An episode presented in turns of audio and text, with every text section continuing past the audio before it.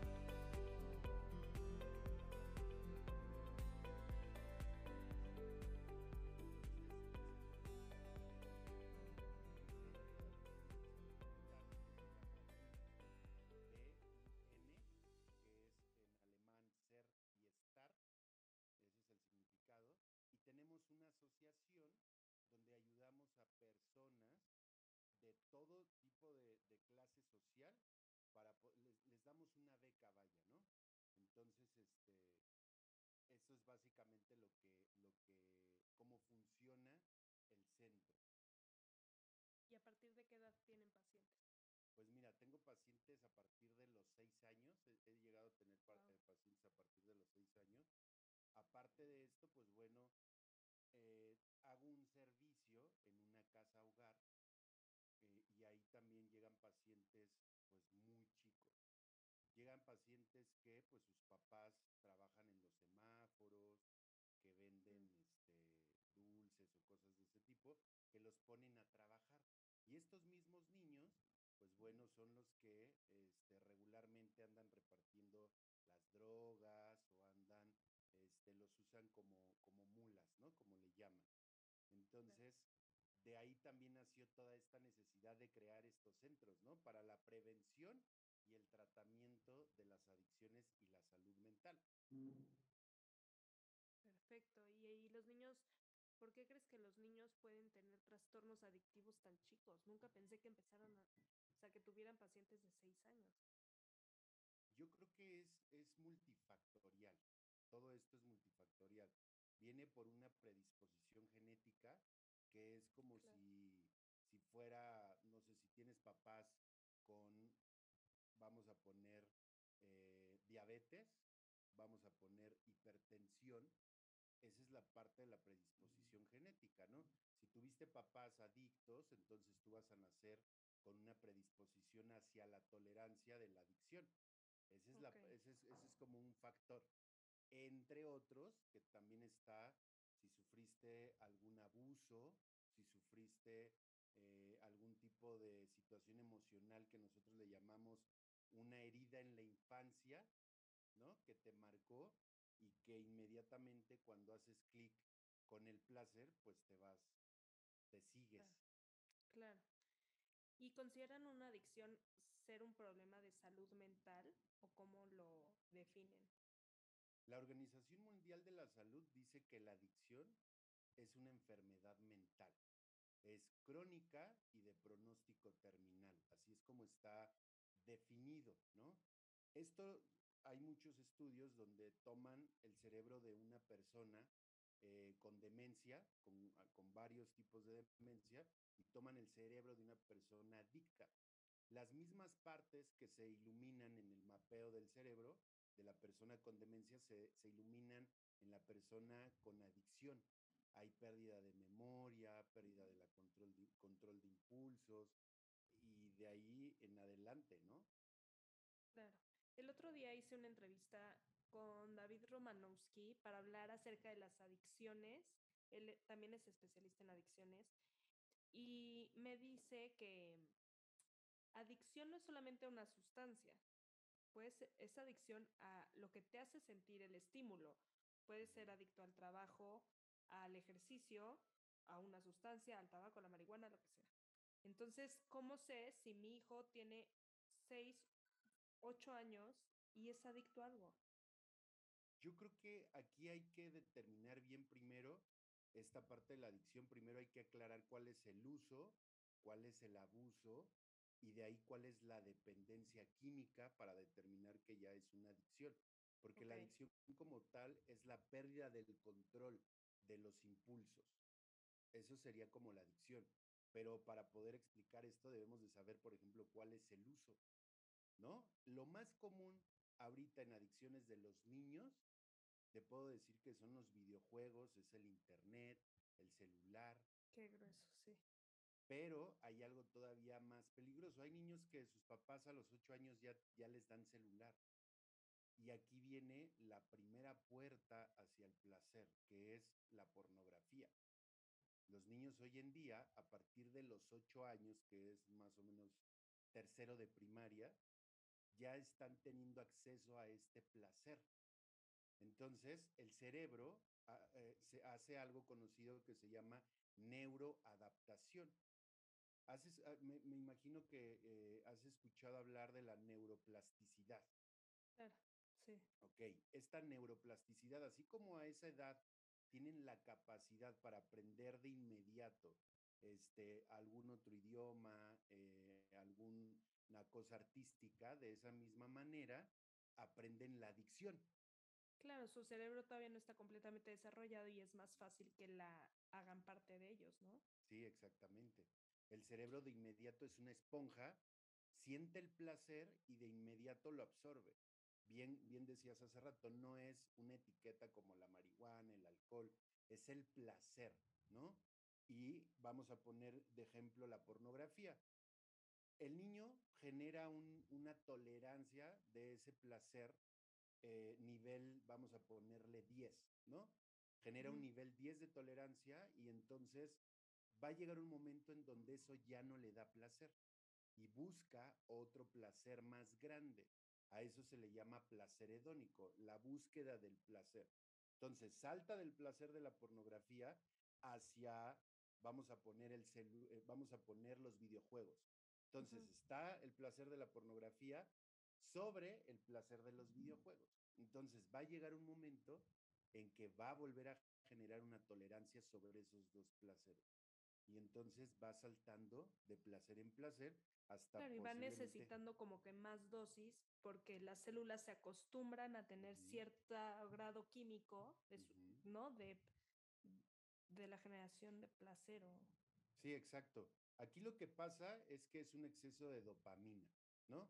O sea, lo, que, lo que en realidad el niño se acostumbra es al exceso de dopamina en su cerebro. La dopamina es la que, la que se encarga de hacerte sentir bien. Ahora, vamos a suponer que es un niño que nunca ha tenido atención, que nunca, le han, nunca lo han hecho sentir bien, y entonces, ¿qué va a pasar? Que está buscando esta dopamina en algo externo. Claro. Oye, y hablando de la química que se genera en el cuerpo, ¿cuál es el uso el uso de esta química y también el abuso y la dependencia que se genera, porque pues ya es algo a nivel biológico, no solamente como que es darnos cuenta que va más allá del hecho de que como papás muchas veces dices, darle el celular para que nos deje comer a gusto, pero el hacernos conscientes de que le estás generando química cerebral, que le está dando esta falta de pertenencia, apoyo, atención, ¿no? Claro. Mira, hay estudios donde, donde determinan que el celular en los niños es como si tú le dieras un shot de heroína. O sea, químicamente en el cerebro está comparado a eso. Entonces es muy peligroso desde qué edad le vas a dar el celular, porque estamos en una era tecnológica. Entonces yo creo que el uso lo podemos determinar perfectamente cuando existe una supervisión y un límite de tiempo. Vamos a poner en el celular. Eso podrías entrar dentro del uso, también en los videojuegos. Cuando está la supervisión y hay un límite, ok, tienes una hora para jugar, no más. Eso podría entrar dentro del uso. El abuso puede ser ya cuando no hay un límite, no hay una supervisión Y ya existe berrinche cuando no le das eso al niño, ¿no? O sea, cuando no obtiene el celular o cuando no obtiene el videojuego, ya existe este síndrome de abstinencia donde mm. hay un malestar. Claro. ¿Y cuáles son los tipos de adicción más frecuentes que ves en niños en la clínica? Eh, número más allá de las pantallas. Claro. Número uno siempre es el celular. Ese, ese e, es uno de los problemas más comunes. Los videojuegos, también está la televisión y también hay uno muy importante que es la puerta hacia otro placer que es el dulce. El azúcar. Así es. Es muy poderoso el azúcar. Entonces, vamos a, vamos a ponerlo como en primera instancia, ¿no? Entra el azúcar, después del azúcar puede entrar el uso del, Internet, celular, videojuegos, lo que sea, y luego de ahí se va abricando constantemente hacia otro placer. Pero ese es uno de los, de los, de los, eh, de las adicciones, de las adicciones silenciosas que nadie, nadie ve, nadie pone atención, pero es muy peligrosa. Claro. Y es más susceptible, hablando de la neuroplasticidad que mencionabas hace rato, es más susceptible un niño en la primera infancia a generar una adicción que un adolescente, porque también estás en una época de muchos cambios, estás tratando de encontrar, adaptar a la sociedad y pertenecer. ¿Quién, quién sería más susceptible, mi hijo adolescente o mi hijo de siete años? Eh, evidentemente el niño adolescente por todo el cambio que tiene, pero aquí hay, un, hay algo muy importante. Si el niño padece de algún trastorno mental, es muy importante diagnosticarlo desde antes, porque está comprobado, por ejemplo, con niños de TDAH, que son niños que son muy propensos a desarrollar un tipo de adicción. No todos, pero sí la probabilidad es muy alta. Son niños que se automedican. Se automedican, por ejemplo, con el alcohol, se automedican, por ejemplo, con la marihuana, que son drogas, que son drogas depresoras como está constantemente el pensamiento a todo lo que da, entonces consumo y logro calmar mis pensamientos. Eso es muy importante. Claro, hay este ahorita que mencionas esto del alcohol, cuando hice la entrevista con David, también lo mencionó que por ser drogas son drogas porque son sustancias adictivas. Punto. Entonces, pero están permitidas. Entonces, una persona que tiene una adicción al tabaco o al alcohol, lo minimizamos como sociedad porque pues todo el mundo lo toma, ¿no? No tiene nada de malo. O le encanta la fiesta y cada vez que sale acaba inconsciente, pero bueno, es alcohol, le encanta la fiesta, le gana la fiesta, por así decirlo. Como que también ver que el impacto interno que está teniendo es durísimo. No, no tratar de hacernos como que no tratar de normalizarlo. Luego muchos papás con hijos adolescentes, o a mí me pasó que yo cuando era adolescente veía en algunas casas que pues sus papás no ven permitido, o sea, no ven mal el que empiecen a tomar. Y yo tenía que 16 años. En mi casa fue un tabú, eso es otro extremo. Pero el hecho de normalizar de, bueno, le estoy enseñando a tomar, que tome aquí conmigo, pero cuando se vuelve el, te estoy enseñando a controlar el alcohol, a quiero que te diviertas y seas parte de y pertenezcas y yo caerte bien como papá para ya no estarnos peleando todo el día. Entonces te permito eso más allá de, ¿no? Claro, esto es muy peligroso porque al final, mira, no hay, una, no hay un uso responsable en niños menores de 18 años. No hay, no existe el uso responsable como, ok, este, ya se puede controlar. ¿Me explicó? Sí, sí, yo sé que hasta aquí llego. No, no, no. No existe eso. ¿Por qué? El cerebro de un joven de 21 años en adelante ya terminó de formar su corteza prefrontal, donde está la toma de decisiones, los impulsos, y hay cuatro capacidades muy importantes, que es la capacidad de percibir, valorar, decidir y actuar. Cuando se termina de formar esta corteza prefrontal, bueno, ya la percepción que tengo de las cosas y del alcance de los riesgos es diferente, pero antes no se puede. Entonces no es como que, ay, déjalo, mira, este, pues está con sus amigos, porque no existe eso. De hecho, la probabilidad de que te hagas adicto antes de que se termine de formar la corteza prefrontal cambia significativamente. Con el uso de la marihuana, no nos vamos este, más allá con las, con las otras drogas, ¿no? Si tú terminas, si tú fumas antes de los 21 años, la probabilidad de que te vuelvas adicto a la marihuana sube significativamente. Claro. Sí, es un tema biológico, no de mi hijo es súper responsable, no se le va a pasar. Así es. Y esto es peligroso porque mira, a mí me llegan al centro niños donde los papás me dicen, ¿sabes qué? Este, se puso borracho, fumó marihuana y ya los quieren internar. Pero los papás no se involucran en el tratamiento. Y el sistema familiar dice que si un integrante de la familia enferma emocionalmente, los demás integrantes también. Esto quiere decir que los papás deben de ser parte del tratamiento, pero también deben de atenderse como enfermos. Y eso no les gusta, no les gusta, o sea, piensa, él es el enfermo, él es el adicto, él es el que no puede parar. No, y convence a un adulto que tiene un problema y que hay que tratarse.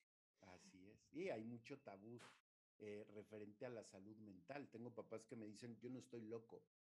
Y lo mando al psiquiatra y peor, ¿no? O sea, no, no, no, o sea, eso es como el extremo. Volvemos un poco a las heridas de la infancia. ¿Qué estás tratando de tapar o qué negación traes que estás rechazando lo que te hace sentir? ¿Qué te faltó? Yo creo que aquí hay algo muy importante. Estas heridas de la infancia están muy marcadas por lo que viviste desde, en tu primera infancia, de los cero a los seis años. ¿Qué absorbiste? Gritos, regaños, humillaciones, ignorar, o sea, hay algo muy, muy, muy peligroso aquí, que es que los papás piensan que porque les dan todo a sus hijos, ya no hay atención. Y esa es una de las agresiones silenciosas más peligrosas.